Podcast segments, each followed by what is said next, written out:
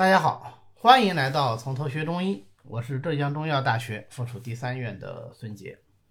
今天呢，我们继续来学习《伤寒论》第六条：太阳病发热而渴，不恶寒者为温病。若发汗以身灼热者，名风温。风温为病，脉阴阳俱浮，自汗出，身重多眠睡，鼻息闭鼾，语言难出。若被下者，小便不利，直视失手；若被火者，微发黄色，聚则如金弦。时赤纵，若火熏之，一立上引日，再立促命期。外感发病，有中风，有伤寒，有温病。其中伤寒、中风是感受了风寒之邪，为太阳病；而温病呢，则是感受了风热之邪，不能算作太阳病啊。只是初起之时呢，它比较容易跟中风、伤寒混淆，所以此条特为列出以作鉴别。太阳病。脉浮，头项降痛而恶寒，这是提肛脉。除此之外呢，或已发热，或未发热，无汗而喘，头痛呕利，脉阴阳俱紧的是伤寒；发热汗出，恶风脉缓的，这是中风。形似太阳病，但是呢不恶寒而发热，兼有口渴的，那就是温病。温为阳邪，所以不恶寒而反发热。温热之邪灼伤津液，所以就会表现为口渴。温热之病呢，就不能再用汗法来治疗，所以发汗后热仍不退，或者是稍退而旋起，这是风温病的特点。理解这句话的关键呢，是在于风温病并不是发汗以后才出现身灼热的症状，而是出病即有身热，虽然药之得汗，但是热仍然不退，表现为身灼热。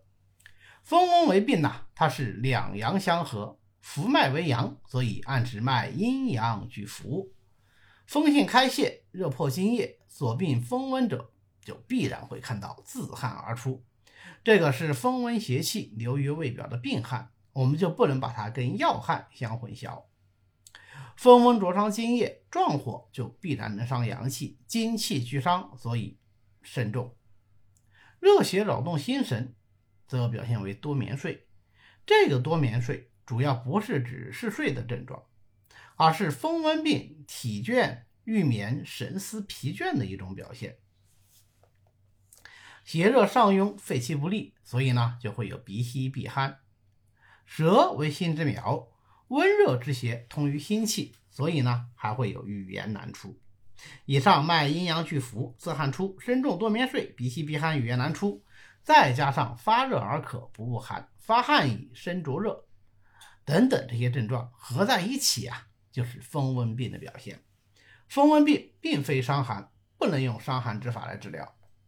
如果我们误以为伤寒而用汗法，那么汗虽出而热不退，反而会更伤精气。